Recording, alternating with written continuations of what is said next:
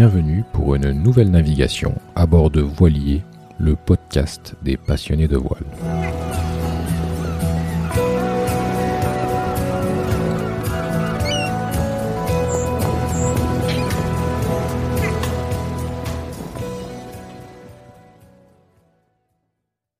Avant de commencer, je vous invite à suivre Voilier sur les différents médias sociaux Facebook, Instagram, Twitter et LinkedIn.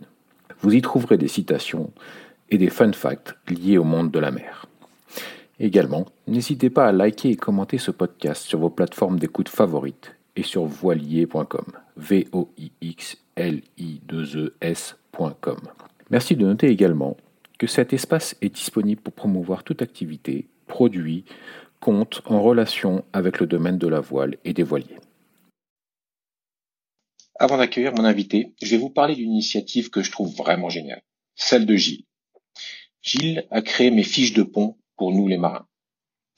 Que vous soyez à moteur ou à voile, qui n'a pas oublié d'une saison à l'autre certaines règles de priorité, certaines bouées, certains feux ou surtout des nœuds?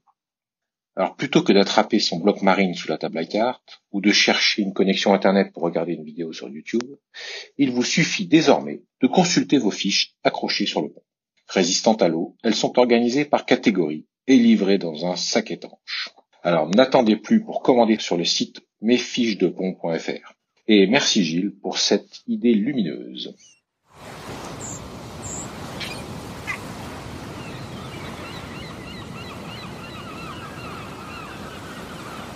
Je m'appelle Alexandre, j'ai 50 ans et ça fait déjà maintenant 40 ans que je fais du bateau.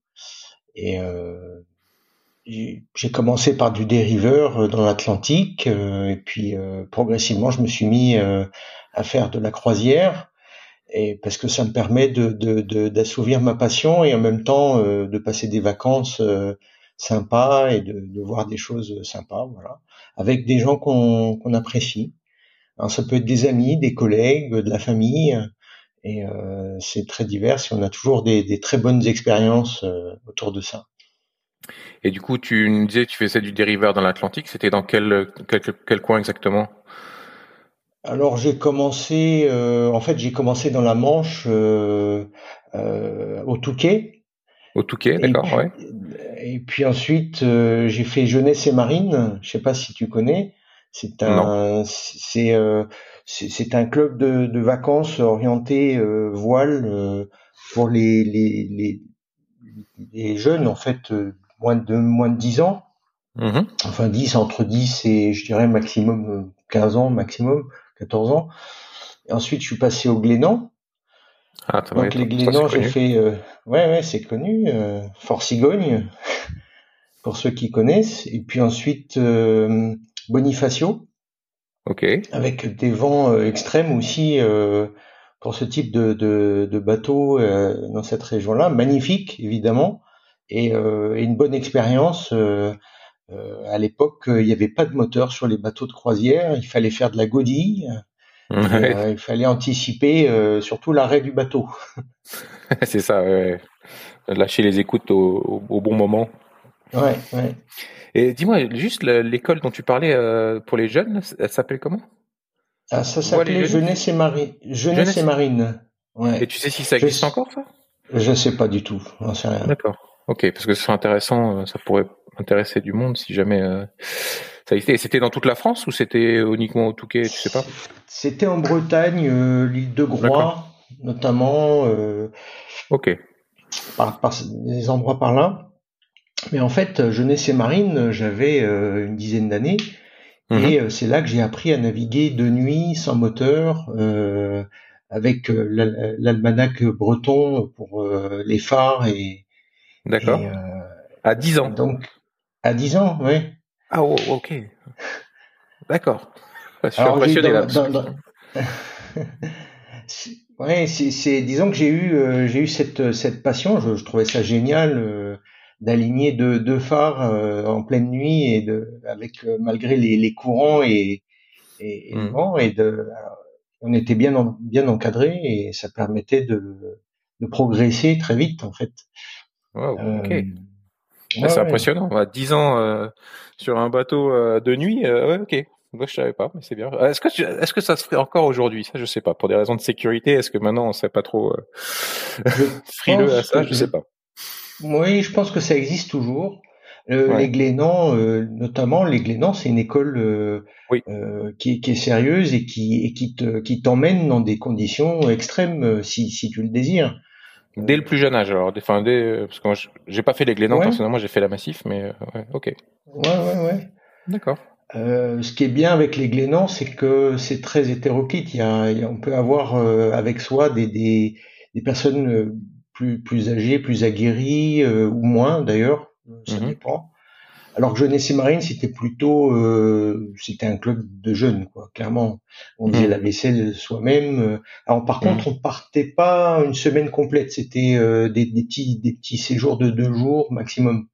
Ensuite, on revenait à terre, on faisait de la théorie, on faisait un peu de pratique, et on repartait à nouveau. Euh, voilà.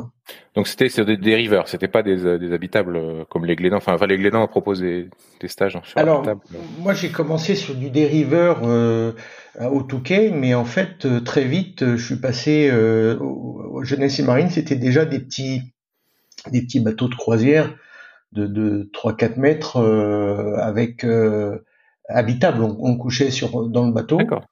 Ah, euh, les, les Glénans aussi, c'était euh, moins d'une dizaine de mètres et, mmh, mmh. et c'était aussi habitable. Alors très spartiate évidemment. Euh, oui, bien sûr. Mmh, les premiers réveils, je me souviens le matin quand quand le bateau est complètement humide, tes, tes habits sèchent pas. c'est pas très agréable. On l'a tous connu, ouais, ça, je crois. C'est clair. Ah, évidemment, maintenant avec l'âge, on essaie. On, on essaye d'avoir des bateaux un peu un peu mieux équipés. Euh, on, Confortable. Mmh. On anticipe un peu aussi. Et puis les endroits, les zones, évidemment, on, mmh. peut naviguer dans des zones qui sont plus agréables. Super. Et alors du coup, toutes ces expériences que tu me tu me racontes là, c'était euh, pendant tes pendant tes vacances aussi. Euh... Oui. D'accord. T'habitais pas au bord de la mer à ce moment-là? Non, non. Et d'ailleurs, je me demande pourquoi j'habite toujours pas au bord de la mer, parce que c'est vraiment l'endroit où j'aimerais bien aller, quoi. Bah oui, oui, bien sûr. Bah, ça peut être un projet euh, futur, bien entendu, j'imagine. Alors c'est effectivement un, c'est un projet de vie euh, qui, qui va dépendre de beaucoup de facteurs. Euh, l'idée, c'est de pouvoir prendre ma retraite avant de plus avoir la, la capacité de le faire, d'aller sur de, alors soit d'habiter euh, sur un bateau, soit euh, Génial. de faire du bateau beaucoup plus souvent. Oui, oui, oui. Bah, écoute, euh, on refera une interview si Voilier est toujours là, mais quand tu nous raconteras toutes ces expériences futures. Avec grand plaisir. Super. Euh, ok. Et du coup, euh, donc ça c'était plutôt ta jeunesse. Et entre euh, ces stages euh, au Glénan et, et maintenant, tu as, eu d'autres expériences de, de voile? Tu as, tu navigues régulièrement, j'imagine? Alors, je n'ai pas navigué régulièrement toutes toutes ces années. En fait, j'ai eu des pauses assez longues où, voilà, en fonction des études, du, du cadre professionnel, j'ai dû arrêter le bateau. Mhm. Euh, cela dit, j'ai fait, euh, j'ai une autre passion, c'est l'aviation. Donc j'ai ah. j'ai été pilote euh, privé. D'accord. Et euh, ce qui est génial en aviation, c'est que ce sont les mêmes unités, ce sont des nautical miles. Des, ouais, c'est ça. Ouais, ouais. On a la météo aussi, on a mhm. des choses qui sont euh, très similaires, la navigation, les cartes, voilà. Mhm. Et, et, donc j'ai passé euh, deux, deux fois mon brevet de pilote, une première fois en France, et puis quand je suis arrivé à Luxembourg, euh, euh c'était encore pas tout à fait l'Europe comme on, pourrait l'entendre, et j'ai dû repasser mon brevet à Luxembourg en anglais. Et ensuite, j'ai passé une qualification aux instruments. Et donc là, ça, ça m'a permis de, de, de, pratiquer la météo, de, de, parce que là, il y a aussi des, un enjeu de sécurité avec ça. Bien sûr, bien sûr. Et, mm. Ouais. Et puis, euh, en, fait, euh, l'aviation, bon, c'est un sport qui est très cher et qui euh, qui nécessite beaucoup de concentration. Mm-hmm. Et une fois qu'on a fait une heure, deux heures de vol, on se retrouve finalement à quelque part ailleurs, en vacances, on doit louer un, un, hôtel ou une maison, peu importe. On, on, laisse un peu tomber de côté l'avion et on fait autre chose sur Terre. Alors j'ai eu envie de refaire du bateau, donc à un moment donné, il a fallu choisir. mhm. entre l'avion et le bateau. Et ce qui est bien avec le bateau, c'est qu'on peut partager beaucoup plus facilement sa passion avec ses amis et sa famille. alors évidemment, toute la famille vient pas forcément sur le bateau, comme elle vient pas toujours sur, dans l'avion, parce que c'est, voilà, c'est c'est parfois un peu tumultueux. Il y a, il y a des et puis tout le monde n'aime pas forcément dormir euh, dans une couchette, euh, même si c'est très confortable. C'est ça reste une caravane. Il faut il faut aussi dire qu'on peut être malade en bateau euh, probablement plus facilement qu'en avion. le mal de mer peut être beaucoup plus fréquent chez les gens que. J'ai vu les deux. J'ai vu les deux. ah oui, oui, oui. Alors la, la, la, différence, c'est finalement avec le bateau, euh, et notamment euh, dernièrement, on est parti à, à Palma. Euh, on, on, voulait faire le tour d'Ibiza, d'aller à Formentera. La météo s'y prêtait bien, sauf le premier jour où le premier jour finalement il y avait pas mal de vent, il y avait presque 50 km heure de vent, avec des creux euh, à mètre 50, 2 mètres. Et euh, là, j'ai on était quatre, et là j'ai demandé à un des quatre qui n'avait jamais fait de bateau s'il était a priori malade en bateau, parce qu'il avait quand même, il était quand même monté sur un bateau euh, plusieurs fois dans sa vie, donc euh, il pouvait le, sentir. Il y a des gens qui le disent euh, naturellement. Lui me disait que ça allait, donc on a dit bon ok, on va, on va tenter l'expérience. Ce qui me, ce qui m'embêtait un peu parce que le premier jour, même si on est habitué au bateau, quand euh, on sait que le vent et la houle euh, vont être assez importantes, forcément, euh, il peut y avoir une appréhension, il peut y avoir. et effectivement, effectivement, il a été malade pendant toute la traversée. Et là, la différence de l'avion, c'est que ça dure. C'est dur. On avait, j'avais malheureusement pas pris de, de médicaments euh, anti-vomitifs, euh, mmh, mmh. anti, enfin. Mercalm ou des trucs comme ça. Mercalm ou quelque chose comme ça. Ça c'est quelque mmh. chose. J'ai toujours avec moi un sac que j'appelle le sac voile, qui, qui, est euh, en fait aussi grand qu'une valise, dans lequel je mets tout ce que je veux absolument emporter et qui va me manquer ou probablement me manquer sur le bateau. D'accord. Bah, tu nous diras le contenu alors de cette valise. Ouais, je vous dirai. Alors, bah, et, donc, euh, donc j'avais pas, j'avais pas ce, ce pas le médicament. J'avais pas ce médicament et, et donc, euh, bah, malheureusement, il a vécu un, un séjour euh, un peu embêtant au début, quoi. Après, ça s'est calmé et puis évidemment, euh, il a fait beau et on en a profité. Ça, ça marine. Alors, je voulais juste revenir un peu sur, euh, si tu veux bien, là, tu me parlais de l'aviation. Donc, j'imagine que euh, ce que tu avais appris en termes de météo pour le bateau a, dû te servir pour la pour l'aviation. Et du coup, est-ce que dans l'aviation, tu as pu euh, apprendre quelque chose qui t'a servi pour la navigation? Et qu'est-ce que qu'est-ce que ça t'a apporté l'aviation pour la navigation? Alors, l'aviation m'a appris la précision D'accord. En, bateau, euh, en bateau, bon, on, peut presque partir sans préparer sa navigation et la préparer au fur et à mesure et décider de faire demi-tour s'il faut. Euh, bon, il faut quand même regarder la météo. Hein. il faut quand même regarder la météo. Mais ça, justement, c'est ça que j'ai appris, c'est que quoi qu'il arrive, non seulement je regarde la météo et, je, je l'ai appris pas que avec l'aviation, j'ai eu aussi dans dans, dans mes amis, euh, quelqu'un que tu connais, Jean-Marie, dans l'aviation, c'est euh, le fait de regarder sa météo longtemps avant de faire son voyage. Pourquoi? Parce que tout simplement, chaque application météo est différente. Mhm. Et donc, euh, il faut pouvoir euh, bien comprendre comment un changement de tendance, un changement de météo, l'amplitude des orages, l'amplitude des pluies, des vents, euh, se matérialise sur la, sur la carte. Et ça, on ne peut le savoir que si on regarde longtemps à l'avance. On a beau avoir l'habitude d'utiliser une application, à chaque fois que je fais une navigation, c'est un réflexe. Euh, environ une semaine avant, je commence à regarder, je regarde la tendance et par exemple le, voyage que j'ai fait dernièrement euh, au Baléares, j'ai vu qu'il y avait au départ le premier jour ils annonçaient des creux de 2 mètres 50 D'accord. Euh, 2 mètres 50, pour moi, c'était un no-go parce que 2 mètres 50, potentiellement, ça peut être plus important. Mhm. Euh, on ne sait pas s'il y a quand même un facteur euh, d'imprécision et, et euh, avec avec des vents qui étaient bien plus forts que ça. Alors pas sur tout le trajet, mais disons que se retrouver en plein milieu avec ce genre de situation, surtout le premier jour, on est quand même en période de confinement, ça fait un an que j'ai pas j'ai pas navigué.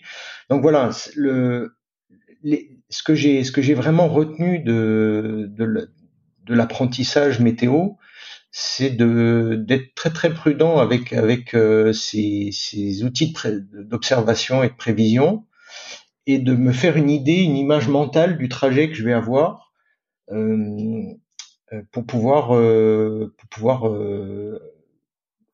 anticiper les problèmes ou... anticiper et puis être être confortable. Mmh, mmh. je préfère annoncer une enfin j'aime je, j'aime bien annoncer aussi à mes à mes passagers euh, quelque chose qui va qui va être la réalité plutôt que de leur dire euh, vous inquiétez pas ça va être très bien puis en fait non ouais, euh, c'est ça mmh. Passagers, c'est marrant, hein. ça, ça vient de l'aviation, les passagers. On parle pas. Les passagers, ouais. les, coéquipiers, ouais. ça va. Ouais, ouais, c'est vrai, mes coéquipiers. oui, oui. C'est. Alors, je, j'ai pas mal, j'ai pas mal de familles ou d'amis qui sont, qui se revendiquent passagers. D'accord. Euh, et, moi, ça me va très bien parce que en fait, euh, je me mets de toute façon dans une dans, une, dans des conditions où, euh, où je dois pouvoir manœuvrer le bateau en équipage très réduit et être capable. alors, il y a, y a, une question de capacité d'être capable de manœuvrer le bateau en équipage très réduit et également c'est un facteur qui me qui m'incite à être très prudent. Quand on est avec des personnes aguerries, euh, peut avoir quelqu'un qui te dit euh, moi j'ai navigué euh, dans des vents à plus de 100 km heure alors ça peut donner un faux sentiment de sécurité mmh, mmh. j'ai remarqué en aviation aussi quand on vole euh, à plusieurs ou quand on navigue en bateau à plusieurs on a il y a une forme de dilution de responsabilité qui s'instaure qui s'installe et parfois on peut avoir quelqu'un qui qui raconte une expérience qu'il a vécue qui est qui peut laisser penser qu'il a de l'expérience mhm. euh, et ça peut induire en erreur euh, une prise de décision. Moi, quand je pars avec des passagers, en fait, je sais que même si c'est pas commercial et même si euh, c'est des gens que je connais depuis un certain temps, parce que sur un bateau, faut éviter les surprises, hein, faut, faut, mhm, bien mhm, connaître les. les... Euh, eh ben, ça, ça m'incite à, à pas prendre de risques en fait et, et, donc avoir du plaisir parce que euh, quand, quand un, un, voyage se passe bien, qu'il fait beau, euh, euh, on peut avoir une petite déception de ne pas avoir eu assez de vent, mais euh, euh, ça n'a rien à voir avec une petite déception parce que il y a eu beaucoup plus de vent que prévu et que c'était c'était l'enfer. Voilà. Ouais, bien sûr. Ça, je veux absolument éviter. Tu me disais euh, bien préparer sa navigation au niveau météo avant pour comprendre les tendances, etc. Tu utilises une seule application, plusieurs applications météo justement par rapport à ça? Alors j'ai, j'utilise mon application fétiche, c'est Windy. Clairement. Moi je l'ai aussi, euh, très bien. Ouais. Mm. ouais. Windy est très bien. J'utilise, euh, j'essaye quelques autres applications euh, mais en fait, mon application de référence pour le bateau, c'est Windy. D'accord. Euh, et alors, euh, j'ai eu la chance, je, je, réserve souvent mes bateaux via globsailor.fr. Je sais pas si tu connais. Non. C'est un broker. alors, la, la, la, première chose quand on réserve un bateau, ben c'est des. J'ai entendu qu'il pouvait y avoir des, des mauvaises surprises de pas avoir son bateau à l'arrivée je sais que c'est arrivé à des, à des, membres du club. euh, voilà, je voudrais éviter ça. Et en fait, j'utilise un broker qui est vraiment euh, professionnel, qui, euh, au-delà de louer le bateau, alors d'abord, il s'affilie avec des avec des, des, loueurs dans différentes zones du globe, ce qui fait que c'est j'ai à chaque fois affaire à, une société qui est euh, de, digne de confiance. Et puis, euh, ils, m'aident aussi, ils peuvent m'aider à préparer euh, la navigation ou mon voyage. Alors, ça peut être par des services supplémentaires comme euh, une conciergerie qui va, par exemple, réserver mes places de port à l'arrivée. Ah, très bien. Mhm. Il m'offre une assurance supplémentaire pour ne pas avoir de franchise.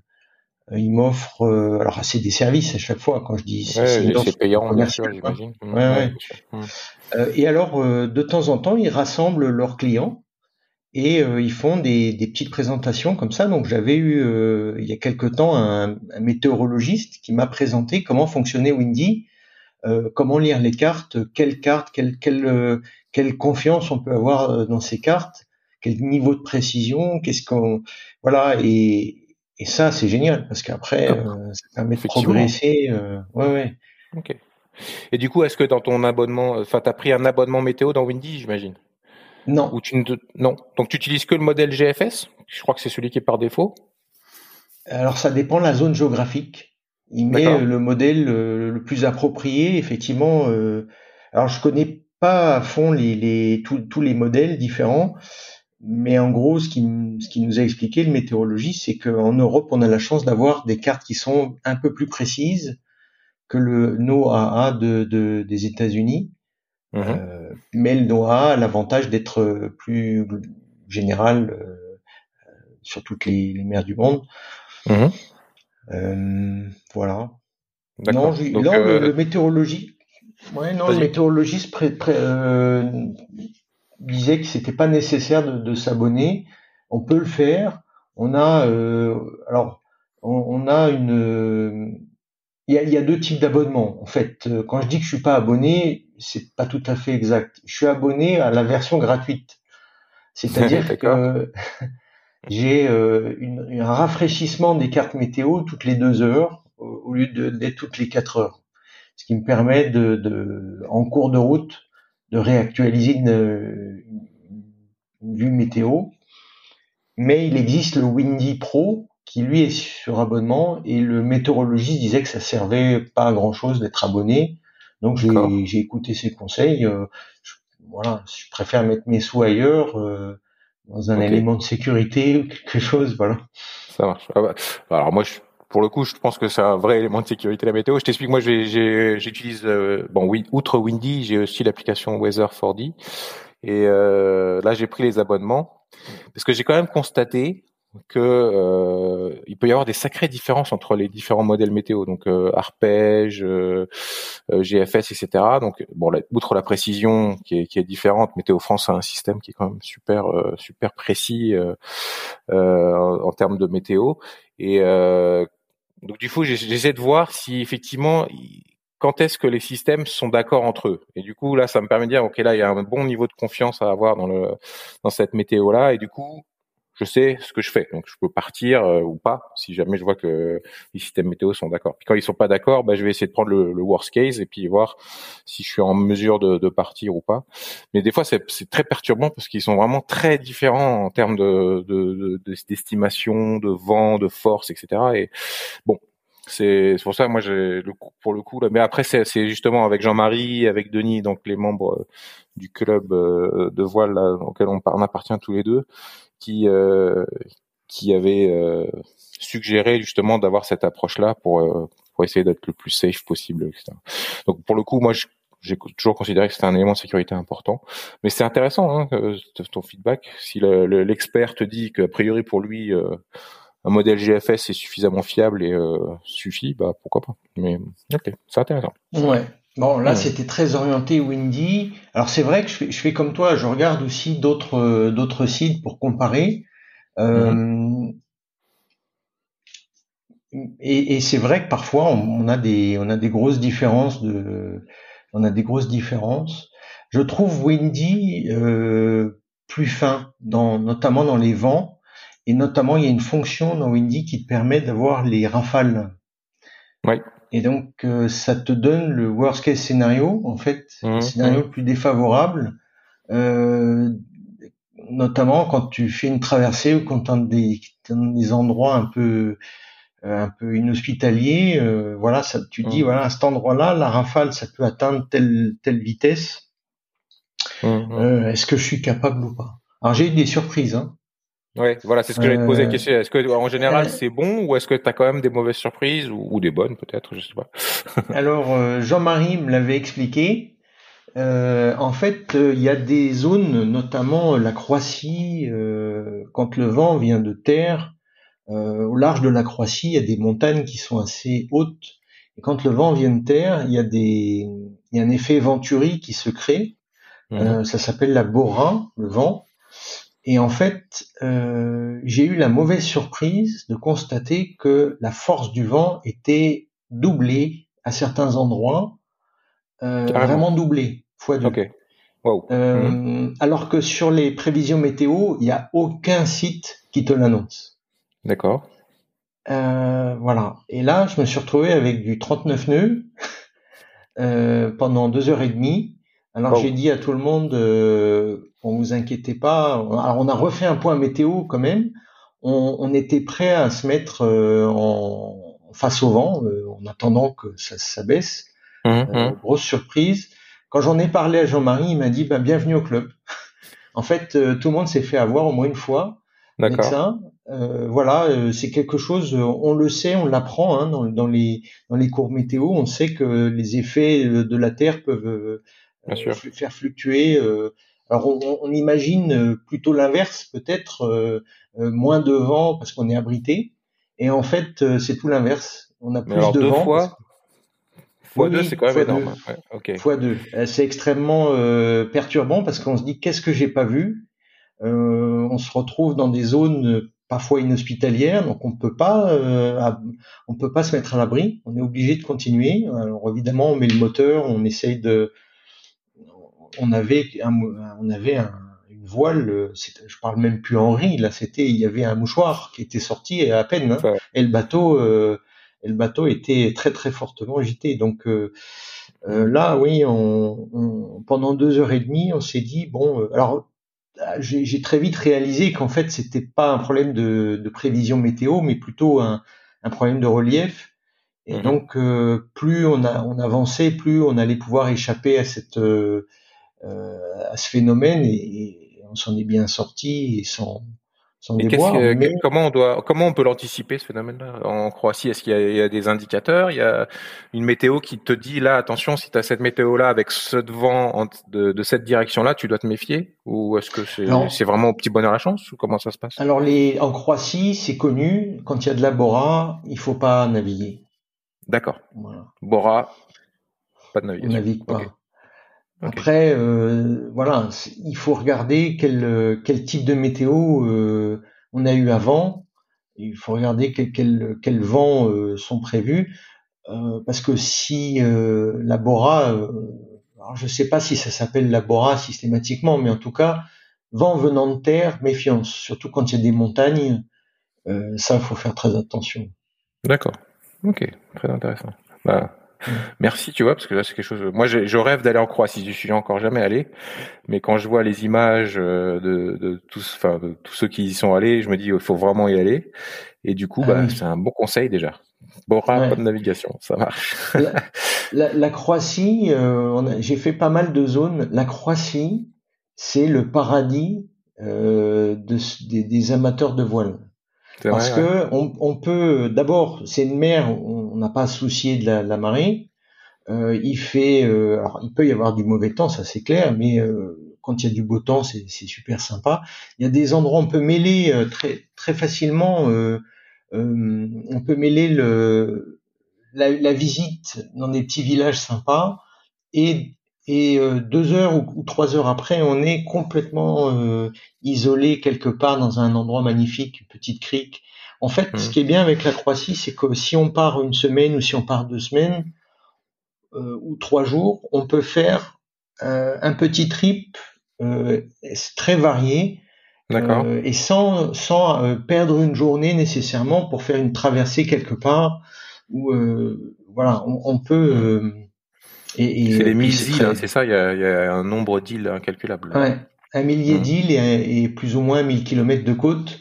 Donc mmh. extrêmement varié, euh, super accueillant. Alors c'était bon marché, maintenant ça commence à devenir. Ça euh, commence à devenir cher, oui. voilà, moins démocratique. bah oui. Mmh. Ok. Bah écoute, euh, on, refera, peut-être un podcast sur la Croatie, ça sera ah intéressant. Euh, mais bon, là effectivement, il y a, il y a dans, au sein du de club de voile, il y, a, il y a aussi beaucoup de monde qui, qui a fait ça. Euh, je voulais euh, te poser une, des questions. C'était euh, sur la ta, ta, première expérience de skipper. Tu peux, tu t'en souviens? Tu peux nous la, nous la raconter? Comment ça s'est passé? Ma première expérience de skipper euh, pleinement responsable à bord, euh, oui, oui, je m'en souviens très très bien. En fait, euh, je suis allé en Hollande. D'accord. sur la mer intérieure, Isselmer. La Isselmer, ok, ouais. Et, et, en fait, c'était. Alors, on est parti à quatre. et il y avait, bah, il y avait que moi qui était vraiment expérimenté sur le bateau et on j'ai passé une alors c'était un séjour euh, court hein, c'était un séjour de de trois jours mhm. j'ai passé une demi-journée à expliquer tout le fonctionnement du bateau les voiles comment comment on allait se ressentir le, le et, et, c'était la mer intérieure donc c'était pas aussi euh, disons euh, mouvementé que qu'en pleine mer ouais, mais l'avantage de cette mer là ouais. ouais j'ai commencé comme ça. Alors, faut bien se lancer. Hein, la première fois, euh, voilà, on, réserve. Euh, la le premier euh, premier écueil, ben, c'est quand le, loueur nous demande euh, quelle expérience de skipper on a. Si on lui dit zéro, il y a des fortes chances pour qu'il ne loue pas le bateau. Donc c'était un c'était un, un accord avec avec un autre skipper euh, de, de, mettre euh, déjà quelques navigations en co-skipper, ce qui permettait de montrer au loueur, euh, et, et c'était pas déconnant puisque c'était quand même, enfin j'avais largement participé à la, aux, manœuvres du bateau et, au pilotage et c'était fait comme ça. Et moi, j'aurais mis que j'ai fait des navigations de nuit sur des rivers à 10 ans. Euh, ouais, alors bon, maintenant euh, j'en ai 50, hein, donc euh, j'en peux en parler, hein, mais euh, dire que j'ai de l'expérience, non, il faudrait, voilà.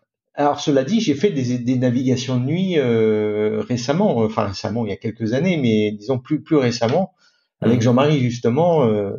D'accord. Très très très instructive. Mmh. en fait, ouais, donc première expérience de skipper, ben voilà, les, les, les deux points euh, qui me semblent, euh, qui, qui m'ont marqué, c'est la location. Euh, quand on loue le bateau, il faut pas mentir, mais en même temps expliquer qu'on a quand même une expérience. Voilà. Le, le, loueur, c'était un loueur qui m'avait été recommandé, donc il m'a, il a accepté la location très facilement. Et d'ailleurs, je trouve que les loueurs sont assez conciliants. Euh, finalement, euh, on, peut louer un bateau assez facilement. Euh, du moment qu'on a le permis, ça va, c'est assez facile. Ah, justement, le permis, le permis, tu, tu, tu as parce qu'en France, le permis voile, il n'existe pas, il n'est pas obligatoire. Mais au, au Luxembourg, il y en a un. Je pense aux Pays-Bas également. Du coup, tu as passé un permis? Donc j'ai passé le permis auturier. D'accord.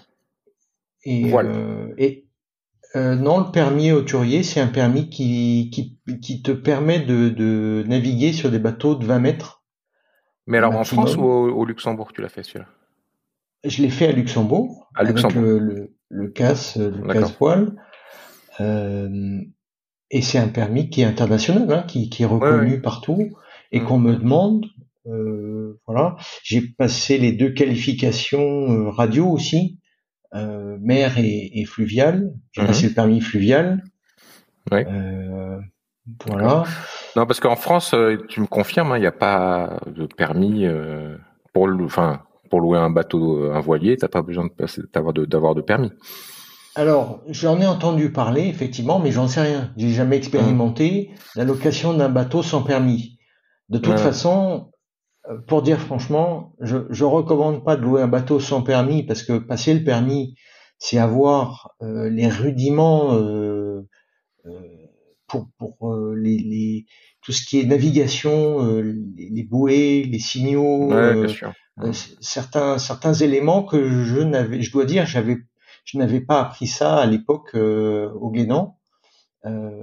voilà, au Glénan, on apprend à naviguer, on apprend à piloter un bateau, on apprend la finesse, on apprend plein de choses. Et alors, eh, peut-être que ça a changé maintenant, mais je dois dire que pendant toutes ces années, j'avais aucune idée de ce que signifiait la couleur euh, ou la forme d'une bouée, par exemple. Mmh, mmh, mmh, euh, c'est en passant le permis que j'ai appris ça. Euh, voilà. Mais en fait, parce que moi, j'avais compris, parce que moi, j'ai passé tous mes permis pour le coup en France. Donc, j'ai mon côtier, mon rivière et mon auturier, mais c'est pour les bateaux moteurs. Donc, effectivement, moi, j'avais compris que bah, il considère que si tu sais maîtriser un voilier, tu sais naviguer. En gros, euh, et c'est pour ça qu'il disait il n'y a pas besoin de, de permis. Alors je, je, vais quand même vérifier, mais il me semble que ça n'a pas évolué depuis. C'est-à-dire que le permis reste obligatoire quand tu veux prendre un bateau à moteur, les fameux 20 mètres, etc. Mais euh, a priori pas pas nécessairement pour la pour la voile. Mais alors je suis entièrement d'accord avec toi. Pour moi, euh, le permis il a été euh, super important, ne serait-ce l'auturier notamment pour calcul des routes. Enfin voilà tenir compte du vent, des marées, euh, des choses que tu apprends avec le, permis auturier notamment.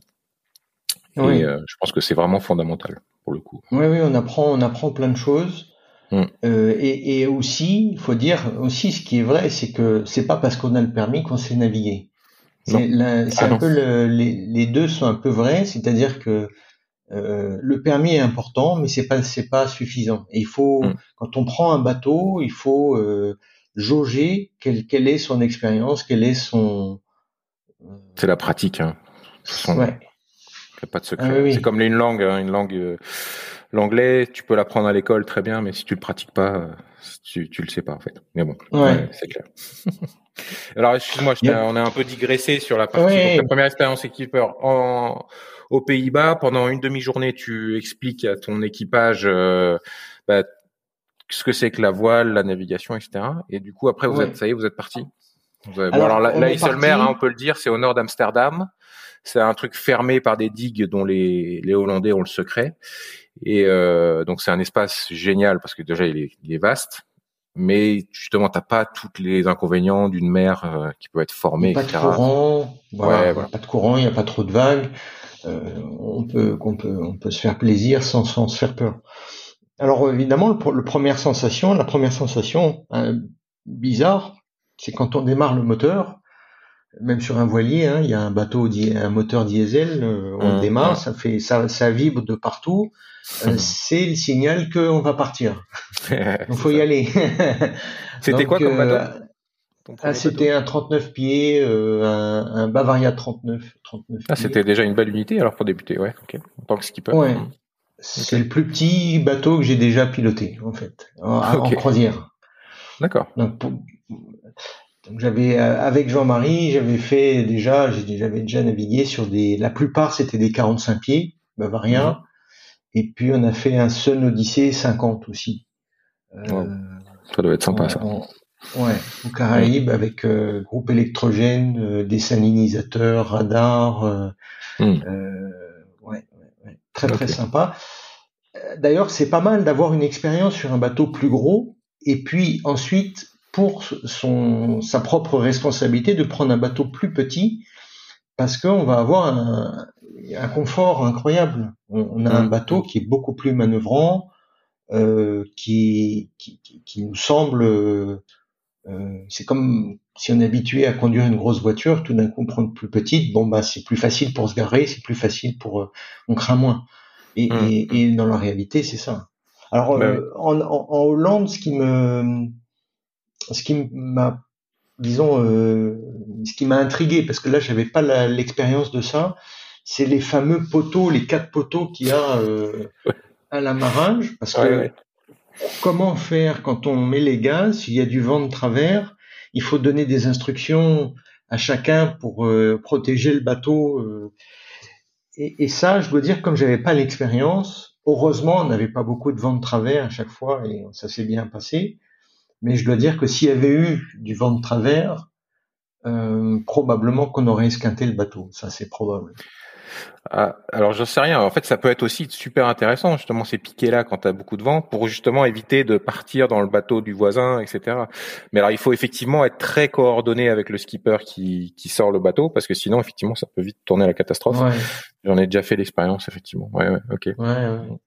Et, donc, euh, c'est ce qui me dit que euh, malgré l'expérience, malgré euh, tout un tas de choses, ben en fait, je, je, dois et si je, je m'impose cette année, si possible, de faire un stage de manœuvre de port mhm. parce que j'en ai jamais fait et parce que pour avoir vu beaucoup de vidéos sur YouTube et puis d'avoir aussi téléchargé des applications qui permettent de s'entraîner à ça, je m'aperçois que euh, en fait, on, on, peut, quand on, on, arrive et quand on part, on peut s'accrocher un peu partout, on peut faire plein de plein de, de choses qui permettent de, de, de, de, piloter en toute sécurité.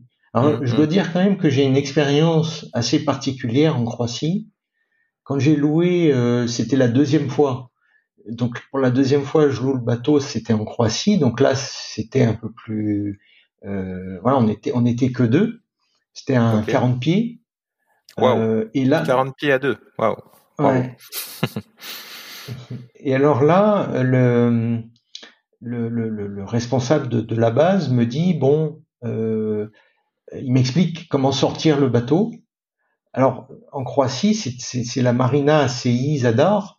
En fait, le, le, loueur, il est tout au fond du port et il y a et c'est un gymkhana euh, pendant euh, un bon quart d'heure, 20 minutes entre mhm. les bateaux euh, pour pour se dégager de, de sport et c'est extrêmement serré. Alors heureusement sur sur ce bateau il y avait un, un propulseur d'étrave, ah, oui. ce qui permettait de corriger un petit peu les, les erreurs, mais mhm. quand même un peu tricky. Alors le gars très sympa, c'est son bateau, hein, donc forcément il fait attention. Il me dit si vous voulez, euh, je peux vous le sortir, mais si vous le sentez, ben vous le faites vous-même. Alors j'ai dit ben mmh. non, avec toutes les explications qu'il m'a données, je vais le faire. Et, et, je me retourne, je lui dis au fait, euh, pour revenir, comment on fait? Il me dit c'est la même chose, mais en marche arrière. ouais. Et attention à bien tenir la barre en marche arrière. Hein. ouais. Alors ça, je l'ai fait, euh, je l'ai fait un paquet de fois parce que j'adore Zadar, j'adore ce, cet endroit-là. Euh, on peut, on peut rayonner sur plein d'endroits différents, et donc euh, je me sens tout à fait à l'aise. Cela dit, ça me rend pas pour autant super expérimenté dans des conditions vent, où il y a du vent, dans des, dans des endroits un peu tricky. voilà, c'est l'expérience, euh, on l'acquiert toute sa, toute, toute sa vie. Hein. Oui, ça évidemment. Hum, hum. Hum. Mais alors, euh, oui, du coup, euh, c'est parce que pour moi personnellement, le plus stressant à la voile, c'est les manœuvres de port. C'est effectivement euh, quand tu as un bateau euh, qui a une telle inertie, etc. C'est vraiment ça qui est, qui est le plus stressant, c'est de, de, bien gérer comment tu vas rentrer dans ta place au bord, etc. C'est aussi ton cas ou c'est plus de la gestion de, de, de, conditions de mer plus plus fortes. Que, enfin, moi personnellement, mon angoisse c'est toujours le moment où il faut euh, sortir ou rentrer euh, au port, quoi. c'est effectivement les, les manœuvres de port et, je vais même jusqu'à dire euh, euh, la communication aussi à la radio parce que on n'est pas habitué à communiquer à la radio. Mmh. Quand, on est euh, en Croatie, en Hollande, il y a certains ports, on est obligé de s'annoncer à la radio.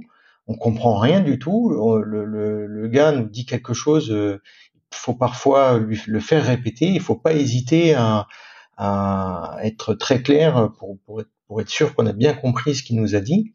Mmh. Et, euh, et puis à chaque fois, c'est quand c'est un port différent, forcément, il y a toujours une, une appréhension. Euh, il faut il faut être capable de dire non euh, si on sent pas euh, si ça va pas. Mmh. Euh, ouais oui ah oui c'est les manœuvres de port c'est clair que c'est c'est c'est le plus c'est c'est le plus stressant hein, ça c'est certain. Mmh. à Alors, Palma, ouais. Bah justement on va on va y venir là parce que quand tu m'as tu m'as dit que tu avais passé une super semaine euh, au Baléares. Euh, bah, alors vas-y, raconte un peu euh, cette euh, ces vacances. Il y a une quelle a été un peu la genèse de ce projet-là Parce qu'on est en pleine, on était en pleine pandémie là, on en y est encore un peu, mais ça commence à aller mieux. Mais vas-y, raconte-moi un peu ce projet-là. Qu'est-ce que c'était l'idée donc, à l'origine, on avait prévu de, de, louer un 50 pieds, un Dufour 525 sur la côte d'Azur. D'accord. Euh, et puis, ben, avec la pandémie, le reconfinement, c'était pas infaisable de le faire parce que c'était quand même les bateaux pouvaient circuler, mais bon, les commerces étant fermés, les restaurants fermés, on s'est dit ça va, ça va pas être très agréable. Donc j'ai demandé aux loueurs s'ils pouvaient me, louer un bateau ailleurs, dans une zone ouverte. Euh, période de pandémie. Et donc, euh, oui, les Baléares s'y prêtaient très bien. Euh, donc, on a réservé un, des billets d'avion au dernier moment. On a donc changé de destination au dernier moment. Le loueur m'a proposé euh, deux bateaux. Il lui restait que deux bateaux. Donc j'ai pu avoir un, c'était un 42 pieds, un Sun Odyssey euh, 42 pieds, euh, j'ai pris le plus récent. J'aime bien avoir des bateaux récents parce qu'ils ont généralement ils, voilà, plus confortable, mmh. plus confortable. L'électronique est, en général euh, en bon état. Euh, on, on, a voilà. Mmh. Et, et le, alors voilà, donc on, on, a réservé tout ça impeccable. Alors c'était un seul Odyssey 42 pieds. De quelle année du coup? De 2019. Ah oui, très C'est en fait un 419, c'est une Odyssey 419. D'accord. Mhm. Alors super équipé, euh, confortable, trois cabines. On était, on était quatre, euh, donc c'était c'était parfait. Ouais. Euh, bonne capacité de d'emport de, d'eau et de carburant. Alors l'eau c'est important parce que surtout en période de confinement, on ne sait pas si les ports vont être ouverts, si on va pouvoir. voilà, il y a, y a, plein d'inconnus quand même. Hein, ouais, bien sûr. Mhm, euh, non, mais c'est vraiment franchement très très bien. Alors première euh, première euh, anecdote, c'est que moi j'ai pas vérifié en, en louant ce bateau qu'il n'avait pas de propulseur d'étrave. Et donc un bateau de cette taille-là sans propulseur d'étrave, euh, quand on vient de dire que c'était compliqué d'arriver dans un, dans un port, mmh. ou éventuellement même d'en partir, forcément sans propulseur d'étrave, ça ajoute de la difficulté. Du stress, ouais. Ah oui. Et, euh, et en particulier, pendant ces vacances-là, on a eu du vent, euh, euh, du vent à chaque fois qu'on arrivait à port, au port, on a eu du vent. Et il a fallu, notamment à l'arrivée, il, a fallu s'y reprendre deux fois avant de, de pouvoir s'amarrer correctement au, au, ponton. Et quand j'ai regardé les autres fers qui étaient aussi très expérimentés, euh, les autres avaient aussi des difficultés pour arriver, donc je me suis dit finalement je me suis pas si mal débrouillé que ça. Euh, et, je dirais que ouais. ton équipage était expérimenté ou pas? Pas du tout. Ah. si, quand je dis pas du tout, non, c'est pas vrai. En fait, on est on est euh, quand, quand en fait je je pars régulièrement avec avec deux personnes qui sont qui sont très proches et qui avec le temps finalement deviennent expérimentés, puisque ça fait déjà plusieurs fois qu'on part ensemble, on a mmh. vécu des, des, des situations euh, complexes, euh, et donc euh, quand je dis pas expérimenté, finalement, finalement si, avec le ils temps. Ils sont déjà montés sur un bateau, ils savent ce que c'est que manœuvrer dans un port. Oui. Et on se mmh. connaît, on sait comment répartir les tâches et on sait ce, ce, que chacun doit faire. Donc finalement, sur les sur les quatre, on était trois finalement à être assez expérimentés pour pouvoir le faire. D'accord. Mhm. Et du coup, alors, euh, tu découvres qu'il n'a pas de propulseur d'étrave. Donc, euh, petit coup de stress, j'imagine, effectivement. Alors, petit coup de stress, oui. Euh, bon, ça s'est bien passé à l'aller parce que quand on part, en principe, on n'a pas trop de problèmes pour partir. Mhm. J'aurais bien aimé faire un, quelques quelques essais du bateau avant de avant avant vraiment de, de, de faire la traversée euh, puisqu'on a fait la traversée Palma Ibiza euh, euh donc euh, on n'a pas eu le temps parce que voilà là, il a fallu faire des courses il a fallu préparer le bateau il a les, les, mmh, les mmh. c'est toujours plus long que prévu hein. et donc on est, parti sans sans avoir expérimenté vraiment le bateau et puis finalement à, à Ibiza, bon ben la, première nuit, euh, on était sous encre, donc euh, pas de problème pour euh, en cas de vent de travers, hein, pas de problème pour pour s'amarrer. Mmh. Par contre, par contre, c'est au retour, c'est principalement finalement au retour que ça m'a posé problème, parce qu'on est arrivé tôt pour faire le plein, pour pour, pour être sûr d'être dans les temps. Mhm. En plus, il fallait euh, pouvoir faire ces tests PCR euh, Ah oui. avant 18 heures pour les avoir le lendemain pour pouvoir prendre l'avion. Ce qui fait que on, on est arrivé très tôt euh, à Palma au retour et finalement c'était en pleine journée avec du vent, euh, beaucoup de vent de travers. Et euh, la dernière manœuvre, il a fallu s'y reprendre deux fois. Voilà. D'accord. Bon. Et alors, euh, parce que tu, me dis que ça a été un changement de dernière minute hein, entre le sud de la France et finalement les Baléares. Donc du coup, t'as pas eu le temps vraiment de, préparer tes navigations à l'avance ou t'avais quand même pu dire, ok, bah premier jour je vais essayer d'aller là, deuxième là, ou comment ça s'est passé l'organisation des, des étapes là? Alors, euh, j'ai- quand je dis dernière minute, c'est une semaine avant. Ce qui est très court, ouais, malgré tout. C'est très court, mais une semaine avant, ça m'a quand même permis d'acheter des cartes, d'acheter euh, euh, des, des fiches d'approche euh, dans, dans, les, dans les ports principaux. Mhm. Euh, Électronique ou euh, papier? Alors c'est papier. Ah, papier, ok. Ouais, ouais, c'est papier. Moi, j'aime bien parce que ça me, c'est aussi des bouquins qui, qui représentent un souvenir pour moi. Euh, Mhm. Je suis atta- assez attaché à ça. Ok. Euh, ce- cela dit, j'utilise euh, pour, pré- pour préparer mes navigations, euh, euh, c'est euh, Navionics, Oui. l'application Navionics. Euh, donc là, routages, ouais. par contre, je m'abonne, au, je m'abonne avec des cartes à jour euh, dessus pour le routage. Euh, et puis j'utilise aussi une autre application qui s'appelle, euh, euh, j'ai plus le nom en tête. Pour le routage ou? Non, non, pour les ports. Ah, ok. Navili. Une application qui s'appelle Navili, qui Donc qui, toi, euh, c'est qui- Windy, Navili, Navionics. C'était trois Ouais. applications pour euh, ta navigation. Ok. exactement. Alors Navili, c'est basé sur euh, sur sur sur l'expérience d'autres euh, utilisateurs qui partagent des des des endroits pour s'ancrer, pour s'amarrer, pour euh, arriver à Costoport. Et donc on a, c'est intéressant parce qu'on peut sélectionner en fonction du vent, par exemple, on peut sélectionner. Euh, il n'affiche que les que les que les endroits, euh, par exemple, abrités euh, sur un vent nord, par exemple. Top. Euh, Ah, ok. Je connais pas. Je vais regarder euh, le spa. Ouais, ouais, très très Mm. très très bien. J'utilise ça. Euh, Ça permet aussi en cours de route, si on s'aperçoit que euh, le- la destination euh, convient pas, ben ça permet au dernier moment de changer de changer de destination. Euh, sur les ports français, on peut même réserver par internet, Euh, donc euh, beaucoup beaucoup d'avantages. Euh, Ok.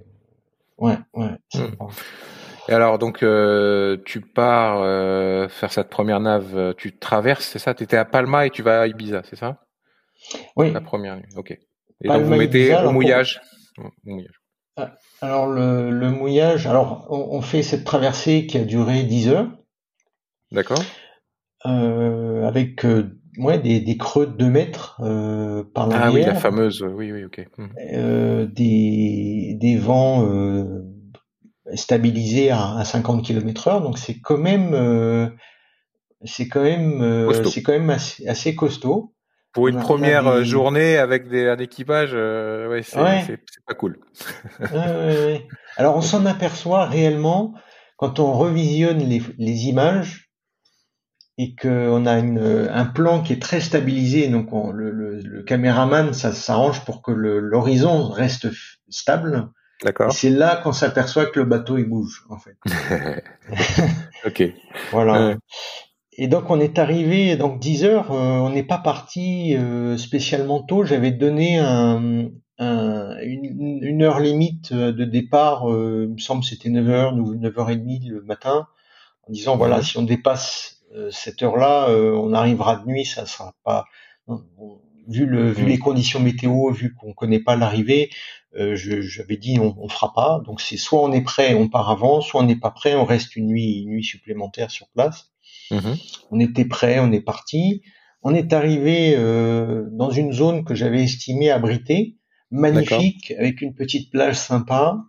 Euh, on était évidemment tout seul parce que c'est en période de, de, Covid, il y a beaucoup moins de bateaux, euh, donc c'est très agréable hein, parce qu'on bah oui, du coup, mmh, mmh. on est on est un petit peu aventurier avec ça. Et puis euh, puis voilà, on a la place pour pour pour soi pour soi. Sauf qu'on est arrivé dans une dans une zone où finalement effectivement c'était abrité du vent, mais il y avait encore énormément de houle. Ouais, c'est pas agréable ça. Et mmh, c'est pas agréable. On a on a mis l'encre, on s'est aperçu que l'encre tenait pas terrible. Donc avec de la houle qui nous rabat sur la, plage, plus euh, une encre qui tient euh, moyennement, du sable. Euh, non, mm. on s'est dit pas cool. Donc là, il nous restait. bon, ça nous a permis de faire une pause d'un quart d'heure, 20 minutes pour souffler un peu. C'était bien. Et puis, il nous restait plus ou moins une heure de, une demi-heure de navigation et plus ou moins une heure de, de soleil, euh, de jour en fait. Donc on mhm. s'est dit, euh, il y a une petite île en face, on va se mettre à l'abri euh, dans cette, derrière cette petite île. Euh, ça s'y prêtait mieux. Effectivement, il, s'avère que c'était c'était un choix judicieux d'avoir changé parce qu'en la nuit, le vent s'est levé, il a tourné un peu et, et finalement, j'étais assez content d'avoir mhm, changé de mhm. destination au dernier moment. sauf qu'au moment de, de lever l'ancre, la personne qui a relevé l'encre euh, a emmêlé le fil de la télécommande dans les engrenages du moteur de l'encre. Donc ça a sectionné le câble. L'encre est restée attachée. oh zut. Donc là, euh, là, il, a fallu euh, lever l'encre à la main avec le winch. Mon Dieu, ok. Et on, on a pu partir, se mettre à l'abri rejeter l'encre, cette fois-ci à la main, hein, et ensuite avec la lampe torche euh, réparer le câble euh, de l'encre de, la télécommande, ce qui a ce qui a fonctionné à merveille. Et mhm. donc euh, je reviens sur ce que je disais tout à l'heure, j'ai toujours avec moi un sac que j'appelle le sac voile, dans lequel il y a du scotch. D'accord. Du scotch d'électricien ou quoi Du scotch d'électricien, oui, oui, un, scotch qui est, qui est et puis et puis un multimètre. C'est tout bête, mais un, un, multimètre, la plupart du temps, il n'y en a pas sur le bateau. Et quand on a un problème d'alimentation, si on n'a pas de multimètre, bah c'est foutu. On sait pas, on sait pas, euh, c'est impossible. Alors que Donc un, du scotch, un multimètre, ouais. Vas-y. Qu'est-ce qu'il y a d'autre dans cette valise? Alors j'ai évidemment euh, des bouts hein, de différents, différentes longueurs. J'ai euh, un tout petit bout très fin qui me permet d'attacher mon encre quand elle est quand elle est euh, quand elle est sortie. Ouais. Parce que on, on faut jamais ouais, d'endommager le ouais. Hmm. D'endommager ou, ou, tout simplement euh, il peut y avoir euh, une surprise. Hein, on ne sait pas ce qui est attaché au bout de l'encre, on ne sait pas si l'encre peut tenir. Et puis en cas de en cas de de, de, de fort vent, euh, c'est toujours mieux d'avoir euh, son encre attachée à deux endroits sur le bateau. c'est quand même plus prudent. Mmh, mmh. Qu'est-ce que j'ai? J'ai j'ai évidemment des prises USB, euh, allume-cigare, j'ai la pharmacie évidemment, euh, un anémomètre, euh, mhm. j'ai une radio portable. Alors j'ai aussi euh, quelque chose, euh, alors ça m'est arrivé il y a longtemps, des bouts qui s'en mêlent dans un dans l'hélice. Le bateau qui n'était pas attaché, qui était à l'entrée du port, euh, voilà, la préparation bateau, ça peut arriver, un bout qui s'en met dans l'hélice. Donc on n'a plus de moteur, on n'a plus de propulsion, les voiles sont euh, sont, sont, pas sorties, mmh, mmh. Euh, on est à la dérive, on risque à tout moment de, de se cogner contre euh, le rivage. Et donc à l'époque, heureusement, j'étais avec quelqu'un d'expérimenté.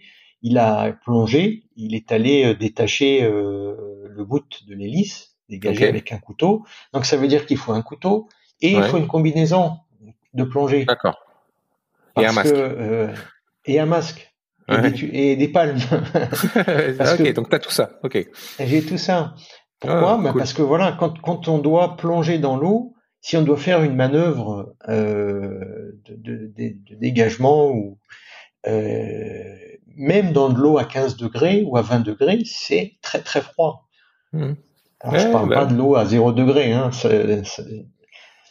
euh, j'évite euh, ou j'aurai à ce moment-là peut-être une combinaison différente. Alors j'ai des gilets de sauvetage euh, ce qui me permet d'être plus confortable quand, quand on navigue. Et puis, qu'est-ce que j'ai d'autre euh, Ouais, c'est des cartes évidemment, les cartes marines. Mmh, mmh. Là où tu, de l'endroit où tu vas. ok. Ouais. Ah, et intéressant ça, parce que moi j'ai pas du tout ce, truc. Moi je prends avec mon, mon gilet de sauvetage. Euh, bon, mais ok, très bien, intéressant. Et donc mmh. quand on voyage en avion, bah, je prends une valise supplémentaire. Voilà. Bah voilà. Mais bon, safety first, donc c'est très bien. Ouais, ouais, c'est. Je me... Parfois j'ai des, des, petites réflexions, mais c'est, ça fait partie de, de ça fait partie de, mes, conditions de voyage. Vaut mieux être plus prudent que, que pas assez. Et dis-moi, euh, euh parce que parce que c'est moi euh, quand ma première nuit au mouillage pendant les vacances, euh, en général, je ne ferme pas l'œil de, de, la nuit parce que je suis un peu stressé de, de, ce qui va se passer. Comment ça se passe pour toi les les nuits au mouillage? T'arrives à tes serein T'arrives à bien dormir ou? Alors, euh, j'arrive à bien dormir, mais euh, ce sont des nuits qui sont morcelées. C'est-à-dire que j'ai un mode de fonctionnement qui n'est pas le même qu'à terre. Euh, avec l'expérience, je, je, sais qu'il y a des moments où je peux dormir et des moments où je dois me réveiller. D'accord. Ça fait partie du, ça fait partie du, du, du job. Donc, mmh. quand je suis au mouillage, j'ai une application, la quatrième, euh, Anchor qui me permet euh, de, de définir avec l'iPad une zone au-delà de laquelle je veux être réveillé. D'accord. Donc, donc le, si le bateau sort de cette zone, euh, le, le, le, système sonne et à ce moment-là, j'ai, euh, je me réveille. Et donc c'est ce qui me permet de mieux dormir. Parce que je sais que ça fonctionne, je l'ai déjà expérimenté. Alors parfois, ça m'arrive quand je sais qu'il va y avoir du vent, euh, je mets volontairement, donc quand je sais que le bateau va tourner, donc je regarde évidemment, je fais un point météo avant de dormir, mmh, quand je mmh. sais que le bateau va tourner en cours de nuit, pour être sûr qu'il cogne pas d'autres bateaux que parce qu'on ne sait pas hein, comment les autres attachent leur bateau, on ne sait pas euh, comment si le bateau mmh, peut dériver. Alors je vais mettre une zone euh, d'alerte beaucoup plus restreinte et je sais que l'alerte va sonner en pleine nuit quand le bateau va tourner. D'accord. Mais c'est ce qui me permet de dormir, parce que je me dis, voilà, si jamais euh, ça tourne, à ce moment-là, seulement à ce moment-là, je vais me réveiller. Je me réveille, je fais un tour, je, je réajuste un peu les choses et je me mmh, mmh. rendors. Et fin de l'histoire. Mais c'est vrai que le, le, le repos, c'est pas le même que, que sur, dans un hôtel ou tout confort ou Il y, y, a plusieurs choses qui rentrent en compte. Hein. Effectivement, la peur de que l'encre dérape, euh, les conditions. Enfin, ouais, moi, en général, je, je, passe une très mauvaise première nuit quand je suis quand je suis au mouillage parce que c'est vrai qu'il y, a, confirme. de stress. ok, donc euh, arrivé à, à, Ibiza et du coup après vous avez vous êtes euh, baladé, vous avez euh, tout de suite renavigué. C'était quoi un peu le Qu'est-ce que tu recommandes comme spot là euh, pour les Baléares? Alors, pour les Baléares, euh, Ibiza, moi, genre, euh, les paysages sont complètement différents suivant l'endroit où on se trouve sur l'île. Euh, si on est à l'est, on va, on a la ville d'Ibiza qui, est très sympa, qui est. alors, je peux, peux pas dire que je connais Ibiza comme c'est normalement puisqu'on était en période de confinement, donc les restaurants étaient ouverts, mais jusqu'à une certaine heure, il y avait quand même beaucoup moins de monde. Mais très sympa, très très agréable, très agréable. Euh, ça reste une petite ville, donc euh, avec un peu de un peu d'animation. Euh. ensuite, euh, on est allé à Formentera. Donc là, Formentera, moi je recommande parce que c'est c'est un peu les paysages de carte postale avec euh, des eaux turquoises, des endroits très sympas. Alors moi, on a eu la chance d'avoir euh, pratiquement l'île pour nous tout seuls. Il y avait quelques bateaux, mais on, pouvait mmh. amarrer où on voulait. Donc, on était un petit peu seul au monde euh, dans des endroits magnifiques. au mouillage euh, aussi ou dans un port là? Là, au mouillage à Formentera. Au mouillage aussi, ok. Et du coup, vous aviez votre petite annexe pour vous emmener sur la plage? Voilà. Mmh. Alors, pour ce qui est des ports, on n'est pas allé dans beaucoup de ports. On est allé donc à, Ibiza même, l'île. Alors, l'île d'Ibiza qui s'appelle Ibiza, euh, on est allé, on est allé en fait sur le l'île, sur la, ville qui s'appelle aussi Ibiza, mhm. au port. Euh, J'avais fait une réservation par internet, mais ça n'a pas fonctionné. D'accord. Euh, et quand on est arrivé, on est arrivé assez tôt. Et le, le, le, gars, le capitaine, enfin le pas le capitaine, le, le La capitainerie, ouais. hmm. la capitainerie m'a dit ah bah c'est la seule place qui nous reste. Alors parce que voilà, dans le dans le port d'Ibiza, il y a, il y a plusieurs euh, zones. Alors il y a une zone qui est confortable parce qu'il y a des douches, il y a tout, tout le euh, toute l'infrastructure, euh, mais elle est loin de la ville, donc il faut pouvoir euh, se déplacer ensuite par taxi ou, ou à pied, c'est un peu c'est un peu loin. Euh, nous on a on a fait le choix d'être sur le port de ville. Et donc il y avait moins, il n'y avait pas d'infrastructure, il n'y avait pas de douche, de choses comme ça. D'accord. Euh, mais ça permettait d'être tout de suite euh, à proximité. Euh, très très sympa, très accueillant. Comment ça se passe l'accueil là? Ouais, c'est accueillant euh, les gens. Ah euh, ouais, ouais. Super accueillant. Euh, il parle français. euh, il- Mais euh, l'impression d'arriver au club Med euh, très vite. Alors je me souviens plus si on se tutoyait ou pas, mais euh, très très agréable. Il, Hmm. il vous offre une boisson au moment où vous faites les formalités, il vous explique les restaurants. Euh, Ok. vraiment très très très chaleureux. Mhm. Euh, ouais, ça je recommande. D'accord. Donc ça c'était Ibiza, Formentera, C'était- pareil. Euh... Bah alors t'étais au mouillage, donc euh, parce que moi ma question c'est de savoir si quand tu recommandes un endroit, si c'est un port, est-ce que les gens sont accueillants, est-ce qu'ils parlent français ou plutôt Ouais. plutôt anglophone dans ce cas-là ou euh, l'état de propreté des ports, est-ce que ça va, c'est bien euh? Très très bien, propre, Mm. absolument. Bon, le, le port, je dirais que si on devait retourner à Ibiza, j'aimerais bien retourner là où on était, c'est-à-dire au port de ville. Mhm. Mais clairement, il y a beaucoup de bateaux qui sont là à l'année, il y a très peu de place. Et euh, si on a de la place, c'est plutôt le coup de chance. Donc, euh, quand on fait une préparation comme ça, il faut pouvoir euh, anticiper et, et- et avoir un, un second, une seconde zone au cas où la première ne fonctionne pas. D'accord. Et donc ça c'est le port de ville et il y a un autre port alors plus a- accessible Oui, a- avec a- toutes les infrastructures. Il y a, y a trois ou quatre euh, ports différents Ah ok. euh, parce que y a une baie. En fait, c'est une baie hein, et on peut se garer, on peut se, on peut s'amarrer à différents endroits dans la baie. Mhm. Mais euh, il y a- quand quand on est euh, à l'opposé euh, de, de- du, du port de ville, on se retrouve un peu loin finalement à Ouais. pied de, du centre-ville. Euh, donc c'est un choix en fait. Ouais, voilà, c'est Mhm. voilà, c'est un choix. Mhm, mhm. D'accord. Mais plutôt tu les, les ports sont accueillants, propres, euh, Ouais. pas, pas vraiment de problème de ce côté-là. Et, et le Ah, prix, tu dirais que c'est que c'est c'est raisonnable, Ah, le- ça l'est pas? Alors le prix, euh, on a payé quelque chose comme, euh, je dirais une trentaine d'euros. Euh. Alors Pour la nuit. Pour un nous- il nous a- 42 pieds, c'est pas mal. Ça, ça, ça va. va. Ouais. Enfin bon là c'était en, en basse saison, j'imagine. C'est- alors c'est ça, c'est qu'il y a, c'est, c'est la taille du bateau, pas trop, pas trop gros, euh, basse saison. Il Mm. nous a clairement dit, ils ont trois prix, hein, enfin hormis la, la taille du bateau, ils ont le prix basse saison, ils ont le prix euh, en saison, ils appellent ça en saison, Mhm. et puis il y a le prix euh, juillet-août où ça, ça triple ou quadruple. D'accord. Euh, classique, il dit, hein, alors, partout pareil. classique. Voilà. Sauf, enfin, je sais. Alors, je sais pas. J'ai, pas regardé vraiment le, le prix des, du le prix euh, en- au mois de juillet-août, mais à- d'après le, d'après le, la capitainerie, c'est, ça a fortement augmenté ces dernières années.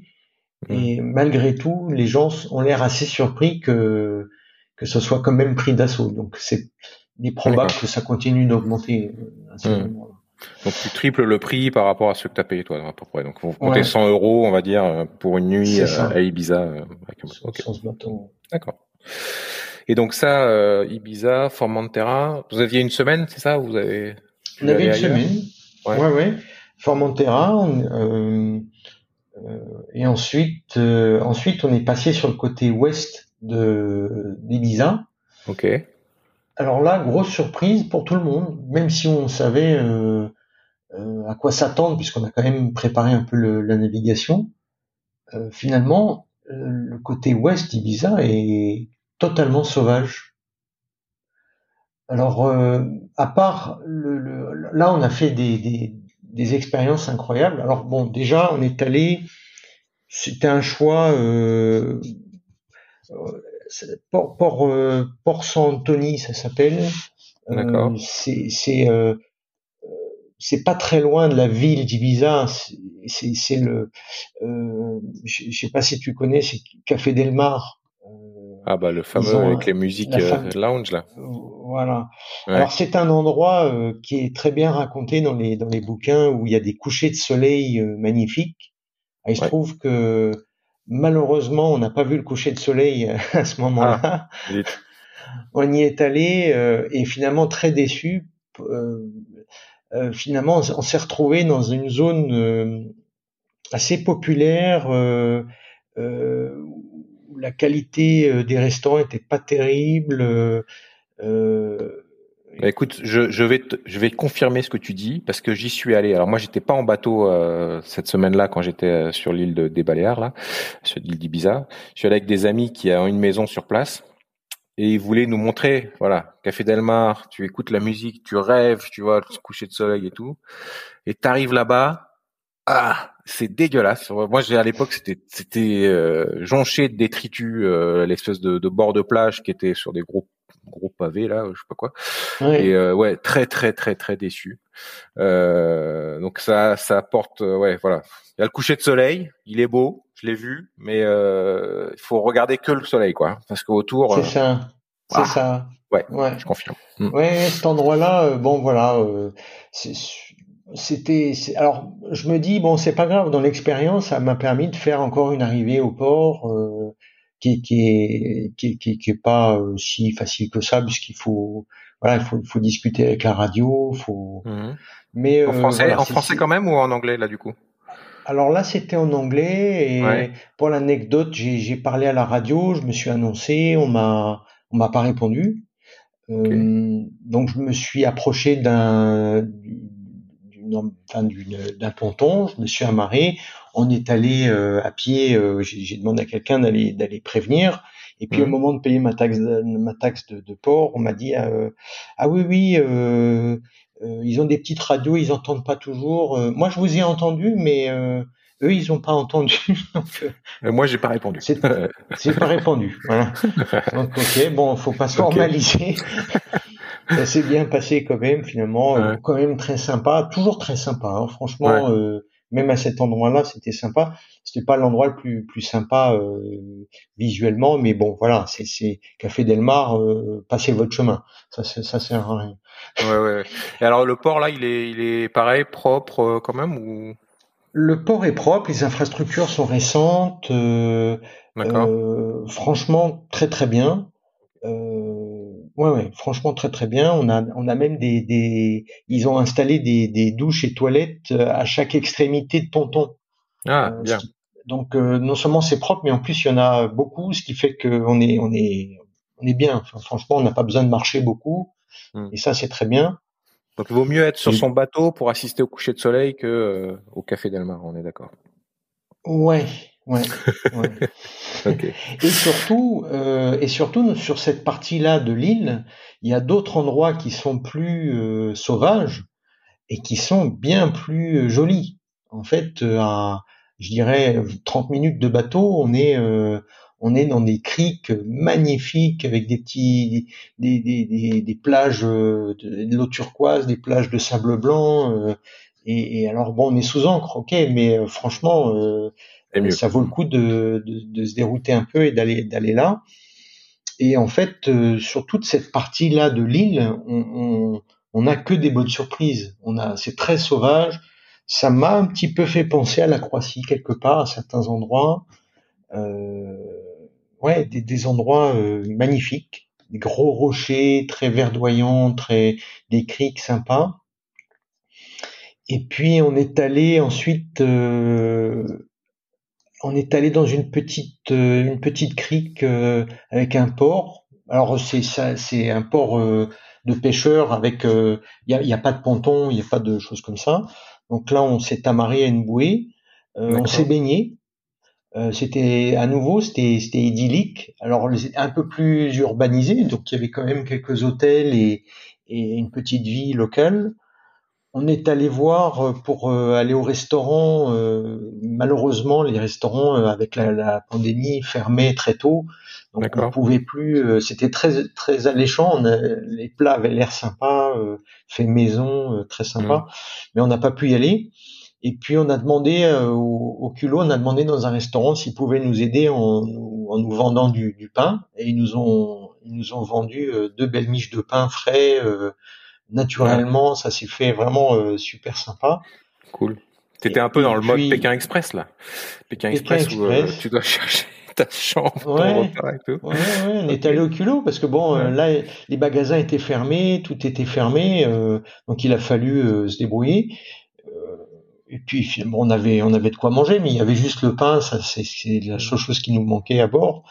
Donc on a, on a pu avoir ce, ce pain et puis euh, on a mangé tranquillement. Et tu te souviens du nom de, cet endroit? Alors euh, j'ai plus en tête le nom. Plus en tête Euh, c'est, euh, j'ai plus, j'ai plus en tête. Ok, je suis bon, désolé. c'est pas- C'est pas grave. Mais alors que c'était proche de, de Café Del Mar, quoi. C'est dans la zone. Ah, Alors c'est c'est à, peu près à mi-chemin entre Café Del Mar et le et le nord de l'île. D'accord. Ok. Donc c'est pas tout à fait à côté. Euh, Il y a combien de, il y a Et- combien de, de, de milles à faire entre les deux? T'as- t'as- Tu te souviens? T'as- je dirais t'as peut-être 20, 20 nautiques entre les deux. 20 000 nautiques Ok. Ouais, à peu près. Petite nave, euh, Petite nave.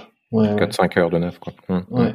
En, en fait, euh, on est aux deux tiers de l'île euh, quand on remonte après vers le nord.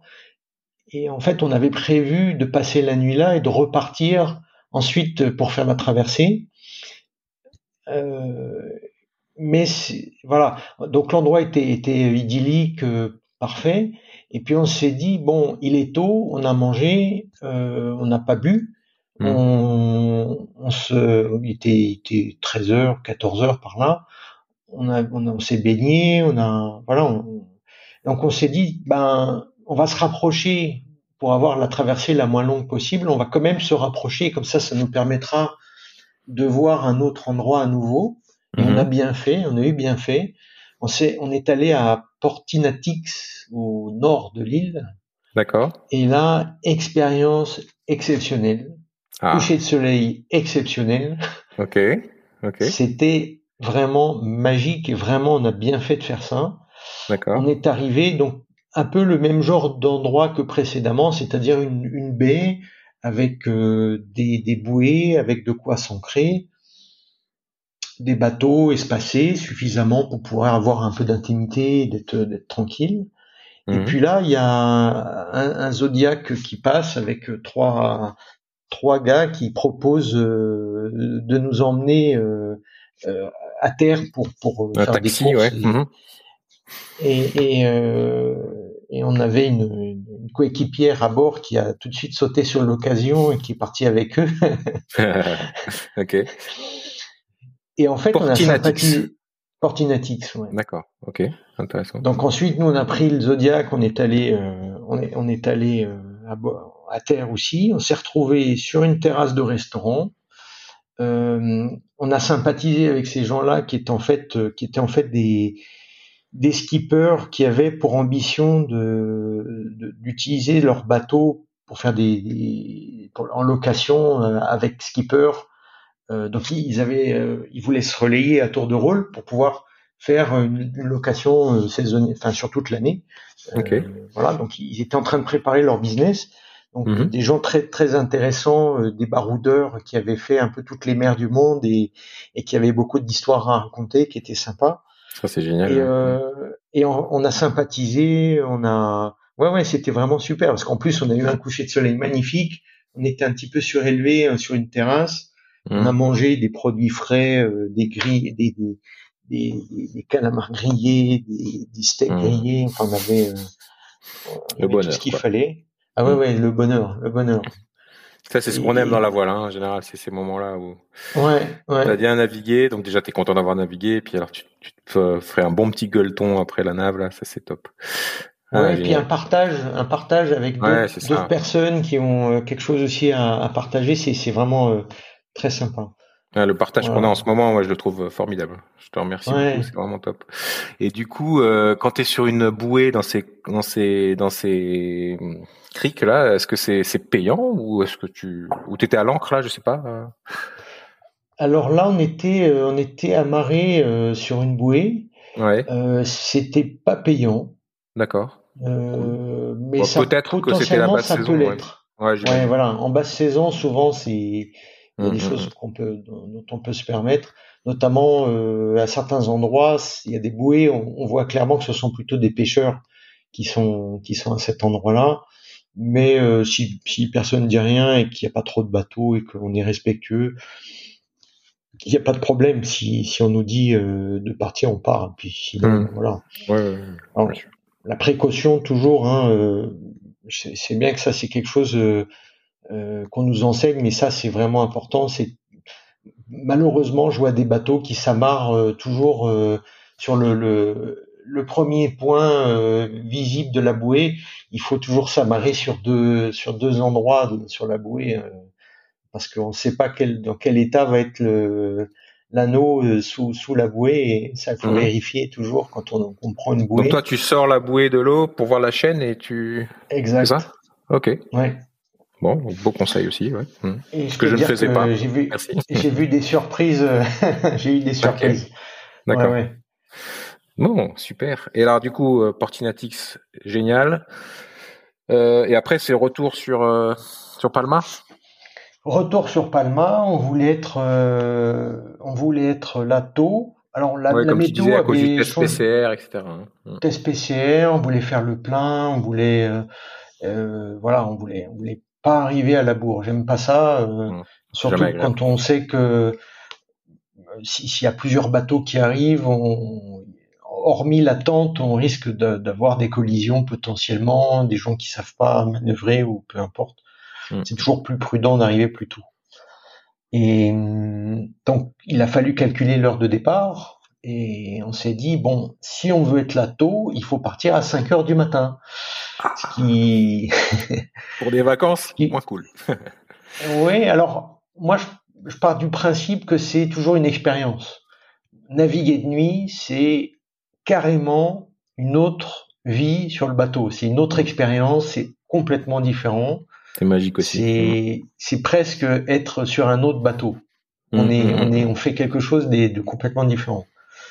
Euh, alors beaucoup de précautions évidemment, les gilets de sauvetage, euh, les combinaisons, euh, même s'il faisait bon ce, ce moment-là. Euh, toujours... T'avais un AIS sur le bateau? Comment ça... Alors j'avais pas d'AIS. Euh, mais il y avait beaucoup de, il y avait beaucoup de, de, de, fin de, de trafic sur cette zone-là ou c'était plutôt calme? Tu pouvais voir facilement les bateaux? Complètement calme. Euh, on peut voir, on pouvait voir les bateaux, mais il n'y avait pas beaucoup de bateaux. En fait, mmh. on n'a pas croisé de bateaux du tout. Peut-être un, un, bateau de croisière au loin, mais je suis même pas sûr. Mmh. Euh... Donc c'était safe, il n'y avait pas de problème. C'était pas la, c'est pas le, le, trafic sur la Manche. Euh, ah oui, non, non. non. D'accord. Ouais. Ouais, ouais, safe, absolument. Ok. Et euh, donc là, là, la, la, navigation. Donc là, il faut faire en navigation de nuit ou en tout cas sur des sur des traversées comme ça. Il faut bien, bien, bien estimer euh, le temps de trajet, euh, les options euh, en cas de problème. Est-ce qu'on fait demi-tour Est-ce qu'on fait, on continue mmh, Surtout mmh. que sur cette traversée, on se retrouve à peu près une, bonheur euh, sans, sans visibilité d'aucune terre, ni, euh, ni portée de GSM, ni rien du tout. Donc euh, on est livré à soi-même à ce moment-là. il mhm. faut voilà, faut, faut bien préparer tout ça. Donc c'était les fameux les fameux 10 heures que tu avais eu à l'aller, c'était les 10 heures que tu allais avoir au retour quasiment. Oui, alors on aurait eu plus en fonction parce que à l'aller on a eu de la chance d'avoir du vent quand même presque du vent arrière. Et au retour, on a eu la même chose. On a eu de la ah, chance parce que. Ouais. Génial. Ouais, ça c'est c'est vraiment plus agréable hein, en croisière d'être sur le portant que sur du prêt euh, à l'âge dit. Exactement. Hum, hum, hum. Alors ça nous a permis de, de couper le moteur euh, pas toujours, mais un petit peu. Mmh. Parce que malgré tout, il faut, on est obligé sur une traversée comme ça, on est obligé d'utiliser le moteur aussi pour traverser, parce que mmh. si, sinon, à moins d'avoir du, du, du, gros temps ou d'avoir le temps ou de, ou de partir, euh, pouvoir se relayer, ça, ça c'est quelque chose que je peux pas encore faire euh, quand on mmh. part euh, tous les quatre. D'accord. Équipage habituel, parce que ouais, c'est, mmh. on est obligé de naviguer de jour, quasiment que de jour, et sans se relayer. Alors du coup, cette, ce bilan, c'est, c'est combien de milles nautiques parcourus là sur cette semaine baléare c'est à environ euh, 600 nautiques. 600 000, 600 000 nautiques? 600, oui. Ah, c'est, énorme, ok. Donc vous avez quand même beaucoup, beaucoup navigué. Alors. Ah oui, oui, on a, on a énormément mmh. navigué. D'accord. Euh, bah, il y a déjà 60 allées, 60 retours, rien que pour la, pour la traversée. Donc 120, ouais, effectivement. Mmh, mmh. Et puis ensuite, euh, on a fait le tour. Euh, vous avez fait le, tout le, tour. tour hein. On a fait le tour de, de d'Ibiza et le tour de Formentera. D'accord. Donc, euh, oui, oui, on a, on a pas mal. Ouais, on a pas sacrée mal. navigation. Et du coup, euh, t'as consommé combien de litres euh, de gasoil Pas grand chose. On a fait 30 litres. Euh, ouais. D'accord. Ouais. Raisonnable. Bah surtout quand on est au mouillage, en général, on fait tourner le moteur pour les batteries, pour recharger les téléphones et tout. Donc oui, 30 litres, c'est raisonnable.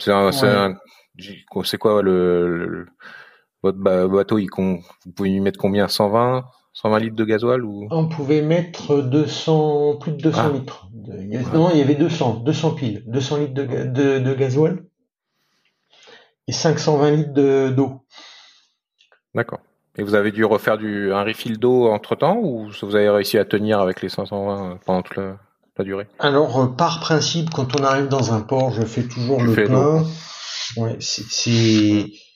Ouais, ouais. D'accord. Ok. Bon, donc euh, belle Ouais, parce qu'on sait.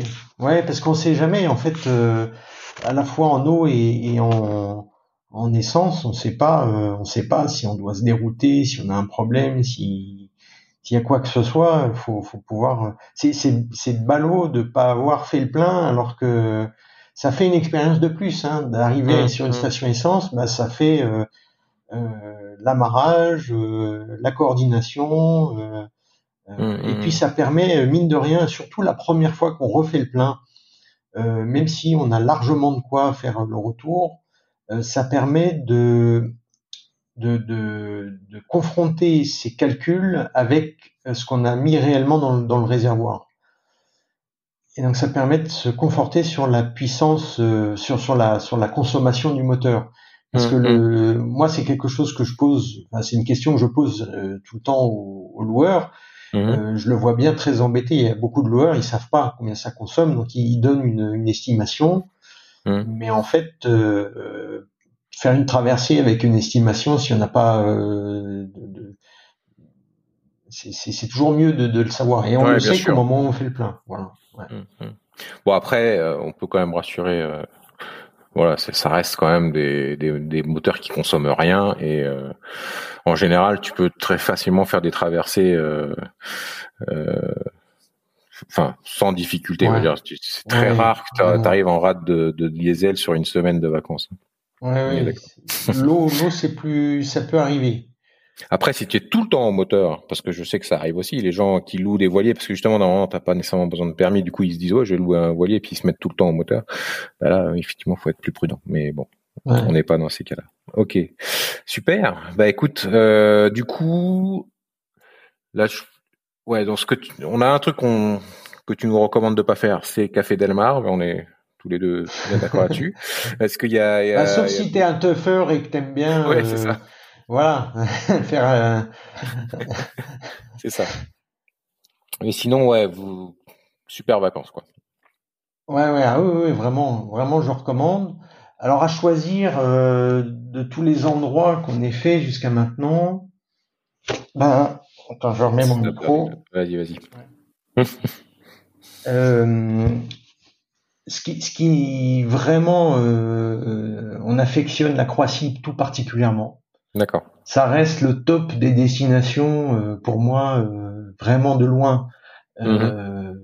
Ici, les Baléares, c'est probable qu'on y retourne, mais si on devait y retourner, je, probablement j'essaierais de louer un bateau euh, dans l'île où j'ai choisi de passer mes vacances.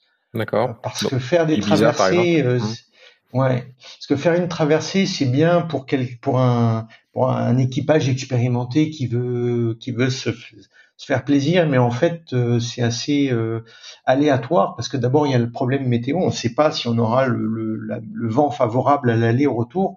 Tirer des bords sur un, quand on sait qu'on est une ligne droite de 60 nautiques à faire, euh, si on doit tirer des bords, c'est et, et qu'on est, on veut absolument pas mettre le moteur, on n'arrive jamais en fait. Ouais, c'est pas des vacances. Hein. Quand t'as pas des, un, un, équipage expérimenté ou quoi, effectivement, c'est ça devient vite la galère. Ouais. Hum. Ah, là, on perd des clients.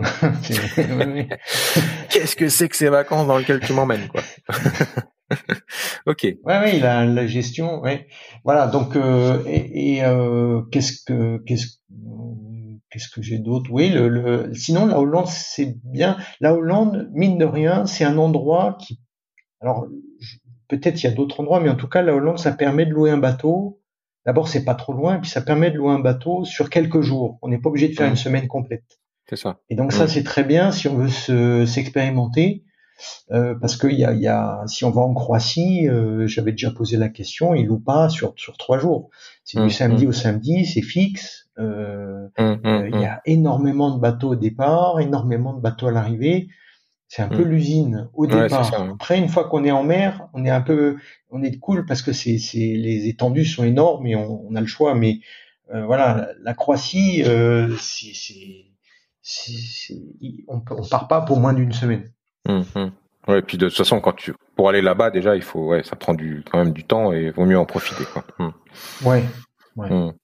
Ok. Alors euh, très bien. Merci beaucoup pour toutes ces, informations. Est-ce que euh, j'allais te demander qu'est-ce, quelle était ta ton expérience préférée? Donc j'ai l'impression que c'est la Croatie. Et est-ce que l'expérience que tu as le moins aimé en voile, c'était quoi? Et qu'est-ce, qu'est-ce qui s'est passé? C'était euh, ta, ta, grosse fortune de mer, on va dire. Ta plus grosse fortune de mer, c'était quoi? Ah, j'ai pas de mauvaise expérience, je dois dire. Tant mieux. Tant mieux. Euh, je réfléchis, je réfléchis, j'ai pas de mauvaise expérience. Euh, j'ai des, ouais, en fait, c'est des, il y, a des choses aujourd'hui avec, avec l'expérience justement, il y a des choses que je veux absolument éviter, mm-hmm. comme par exemple euh, partir sur euh, partant de Bora en Croatie, c'est quelque chose que je ne ferai plus. Mm-hmm. Même si euh, maintenant je sais que que je, je, je, sais en tout cas euh, je sais quelle, quelle, quelle force, quelle puissance de vent je suis capable d'affronter. Euh, c'est quand même pas une expérience que j'aimerais reproduire. Euh, je le ferais sans problème si ça devait se reproduire, mais en tout cas, j'irai pas, volontairement. Mmh. Voilà, j'irai pas volontairement dans cette dans cette météo. C'est pas un plaisir, vraiment. Mmh, mmh, euh, et, et, sinon, euh, ouais, j'ai j'ai que des que des bonnes expériences. Si peut-être l'expérience la moins intéressante paradoxalement, ça sera la, les deux semaines euh, aux Caraïbes. D'accord. Vraiment pas intéressant du tout. Mais alors pas du tout. Alors pourquoi? Ben Parce que les Caraïbes, en fait, euh, c'est euh, sont des, des, endroits qui sont euh, inhospitaliers quand, quand, euh, quand on, est, on passe d'une île à l'autre, même si c'est une île française à une île française, on a des, des zones douanières imposées, des ports douaniers imposés. On est en quarantaine, il fait chaud, euh, les distances sont longues, euh, on, a, on manque parfois d'eau, on, on, se retrouve euh, euh en, en, en, quarantaine. Il faut savoir qu'à 16 heures, les administrations là-bas sont fermées, donc ça veut dire qu'on est en quarantaine jusqu'au lendemain. D'accord. Euh, potentiellement, on peut se retrouver avec des, des contrôles euh, un petit peu euh, euh un petit peu musclés euh, sur sur le bateau, suivant suivant ce qu'on a déclaré, ce qu'on fait, ce qu'on ce que parce que voilà. D'accord. on est on est on a fait quand on fait on a on a fait une traversée forte, enfin pardon, on est Guadeloupe Guadeloupe vers Martinique. On a dû mhm. faire un stop en Dominique. Euh, j'ai appréhendé, même si c'est pas vraiment une prise d'otage, mais j'ai appréhendé ce que ce que pouvait ressentir quelqu'un qui était euh, pris en otage.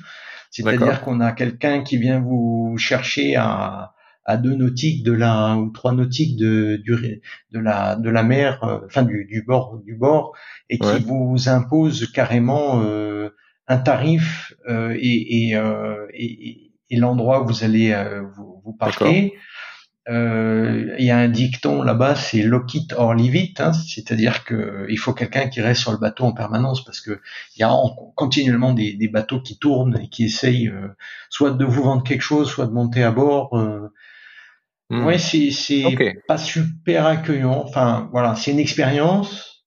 Euh, on s'est senti en sécurité que à Saint-Barth et que aux Saintes. D'accord. Là, vraiment, c'était super sympa. Mais en dehors de ces endroits-là, franchement. Et, mais quand même, les spots sont, sont magnifiques, j'imagine, euh, les, les, les, lieux, non? Ou même, même pas? Alors, les, les, en fait, en Caraïbes, euh, il y a très peu de marinas. Mhm. Donc, ça veut dire qu'il faut être au mouillage. Quand on est au mouillage, ces endroits-là sont très exposés à la houle. Et donc, euh, sur, une, sur 15 jours, on, on a, euh, c'est assez désagréable. On se retrouve en permanence ballotté sur le bateau. Mmh. Euh, D'ailleurs, si on, si on est là-bas, vaut mieux louer un kata qu'un qu'un monocoque, euh, parce que le kata est beaucoup plus stable et on peut accoster à ce moment-là plus, plus près du rivage. Mais comme je le disais, euh, quand on fait une traversée, on est obligé de s'arrêter au port douanier Mm. Donc on perd une journée. Euh, ce qui fait que si on si on veut naviguer et en même temps visiter les, les endroits, euh, il faut prévoir minimum deux jours par par île. Mm. Et, donc euh, bon, il se trouve que nous on avait fait un trajet qui était imposé puisque on devait prendre le bateau à Saint-Martin et le rendre à, en Martinique, D'accord. aux marins. Donc c'était un c'était un voyage itinérant en fait. On a pris le bateau à un endroit et on, on a dû ça, c'est bien ça. Ouais, je trouve ça sympa pour le coup. Ouais. Mm, mm. C'est très sympa parce que ça permet de d'éviter de, repasser par les endroits, mais en mm. contrepartie, euh, on n'a pas le choix d'avancer. On n'a pas le choix de, de, de les, voilà. Quelles que soient les, conditions météo, tu devras arriver euh, là où tu dois aller. Enfin, bon, j'imagine que tu vas pas te mettre en danger non plus, mais ouais, ok. intéressant ça aussi. Ok. Ouais, donc euh, je dirais que c'est pas du tout la carte postale telle que on peut l'imaginer. Mmh, mmh. euh, voilà. Après, je pense qu'on peut avoir une bonne expérience si on prend un loueur local, qu'on est en catamaran et qu'on fait le tour de l'île, par exemple. On fait le mmh. tour de la Martinique, donc on est toujours sur la même île, donc là ça pose pas de problème. Mais faire de l'itinérant euh, aux Caraïbes, c'est pas c'était pas ma, ma, plus belle expérience. Mais par contre en termes d'expérience oui ça euh, incroyable. Hum, hum. euh, d'ailleurs d'ailleurs j'ai une anecdote parce que c'est c'est dans le partage il y a des choses qui sont euh, toujours intéressantes je hum. trouve et, et, et, je partage volontiers mon expérience mais j'aimerais bien aussi écouter l'expérience des autres parce que c'est c'est comme ça qu'on apprend bah, on apprend des choses des erreurs. euh, on s'est retrouvé sur un bateau qui était moyennement entretenu, même s'il était très bien équipé, il y avait quand même beaucoup de choses qui étaient en panne. Et euh, euh on s'est retrouvé avec euh, un niveau de batterie assez faible. Euh, donc on avait les 12 volts, mais on n'avait pas tout à fait ces 12, quelque chose. On avait vraiment limite 11,9, 12 volts. Et au moment de redémarrer le moteur, impossible. On avait fait beaucoup de bateaux, on était, on était sous voile. Au moment d'arriver sur le port euh, du Marin en, Martinique, plus ou moins une heure avant, on démarre le moteur. Impossible de démarrer le moteur. Et on a su après qu'en fait, on avait euh, tout simplement pas assez de. Il y a l'écosse était oxydée, et donc euh, le quand le moteur tournait, les batteries se rechargeaient pas suffisamment. Le contact n'était pas suffisamment franc pour mmh. pouvoir. Euh, alors pour régler ce problème, il a fallu simplement, euh, une fois hacké, il a fallu simplement euh, avec du papier de verre enlever l'oxydation, remettre les mmh. batteries et, c'était reparti quoi. Mmh. Donc on a fait une arrivée sous voile parce qu'on est impossible. On avait un groupe électrogène impossible de le démarrer. Ah, et je dirais que l'expérience, alors les deux expériences, c'est avoir un multimètre avec soi. Donc c'est ce que tu as dans ta valise maintenant. Ouais, J'ai toujours un multimètre avec moi. Et le deuxième, la deuxième chose, c'est quand on a un problème à bord, et je l'ai déjà vécu euh, ailleurs, quand on a un problème à bord, euh, tout le monde va être focalisé sur le problème. Il n'y a plus personne qui pilote le bateau. Ouais, c'est ça. Ça, ça devient et on s'est retrouvé, on s'est retrouvé. Euh, J'étais avec Jean-Marie, on s'est retrouvé les, tous les deux euh, la tête dans le moteur à essayer de comprendre ce qui se passait. Mmh. Euh, il y avait euh, quatre personnes sur le pont. On est, et puis tout d'un coup, on relève la tête tous les deux, on sort, on dit mais qui est-ce qui pilote le bateau? Parce que si, le skipper, si le, le, la personne qui, qui, le barreur en fait mmh. participe à la résolution du problème, alors il faut il faut pouvoir donner des instructions mmh. précises à quelqu'un d'autre. Voilà. Mmh. Et ça, je veux dire que même avec de l'expérience, euh, euh, c'est toujours bien de, de le faire. Quoi. Et alors du coup, euh, c'était un loueur euh, professionnel, vous aviez Alors c'était un loueur professionnel. Alors c'était un loueur professionnel qui en fait avait acheté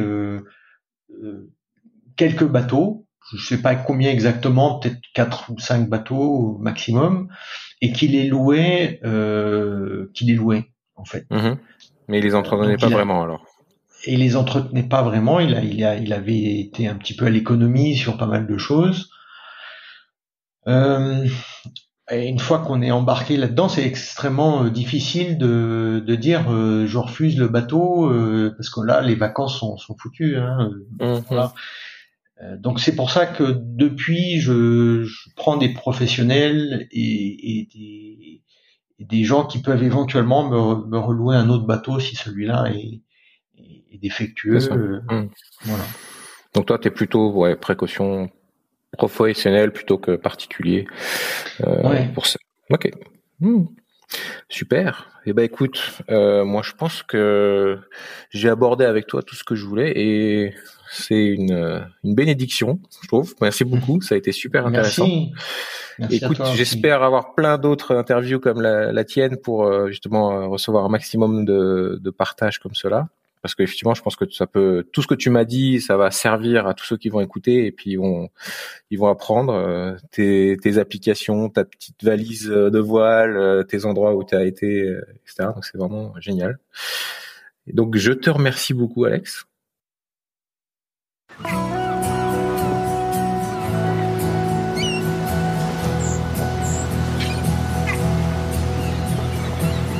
Merci d'avoir navigué avec nous jusqu'au bout. Si cette sortie en mer vous a plu, et pour participer aux prochaines navigations, n'hésitez pas à noter, liker et commenter cet épisode sur vos plateformes préférées. Les canaux VHF de Voilier sont sur Facebook, Instagram, Twitter et LinkedIn, ou sur le site voilier.com. V-O-I-X-L-I-2-E-S.com. Vous trouverez tous les liens dans la description. En attendant, bon vent et à très bientôt.